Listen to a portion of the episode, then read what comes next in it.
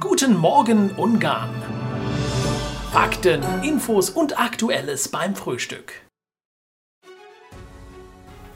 Ungarns Corona-Situation spitzt sich zu. Die Zahl der positiv getesteten Personen steigt stark an und auch die Zahl der Todesopfer zieht an.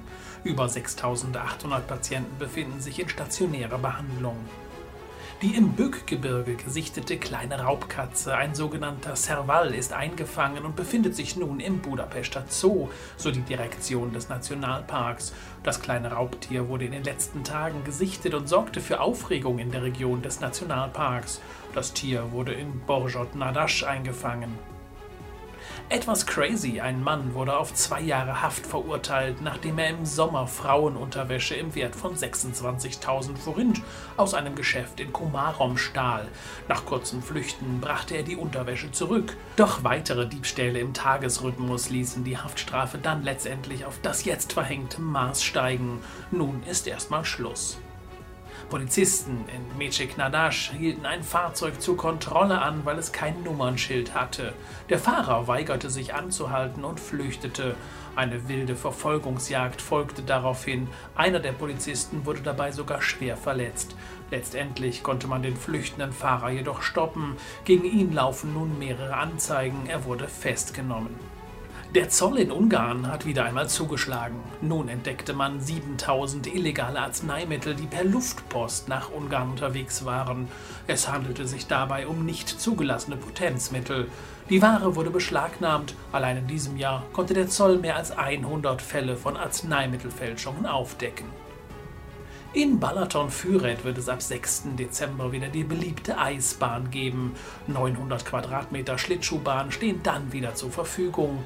Aktuelle Regeln zur pandemischen Lage und dem Eislaufbetrieb werden noch bekannt gegeben.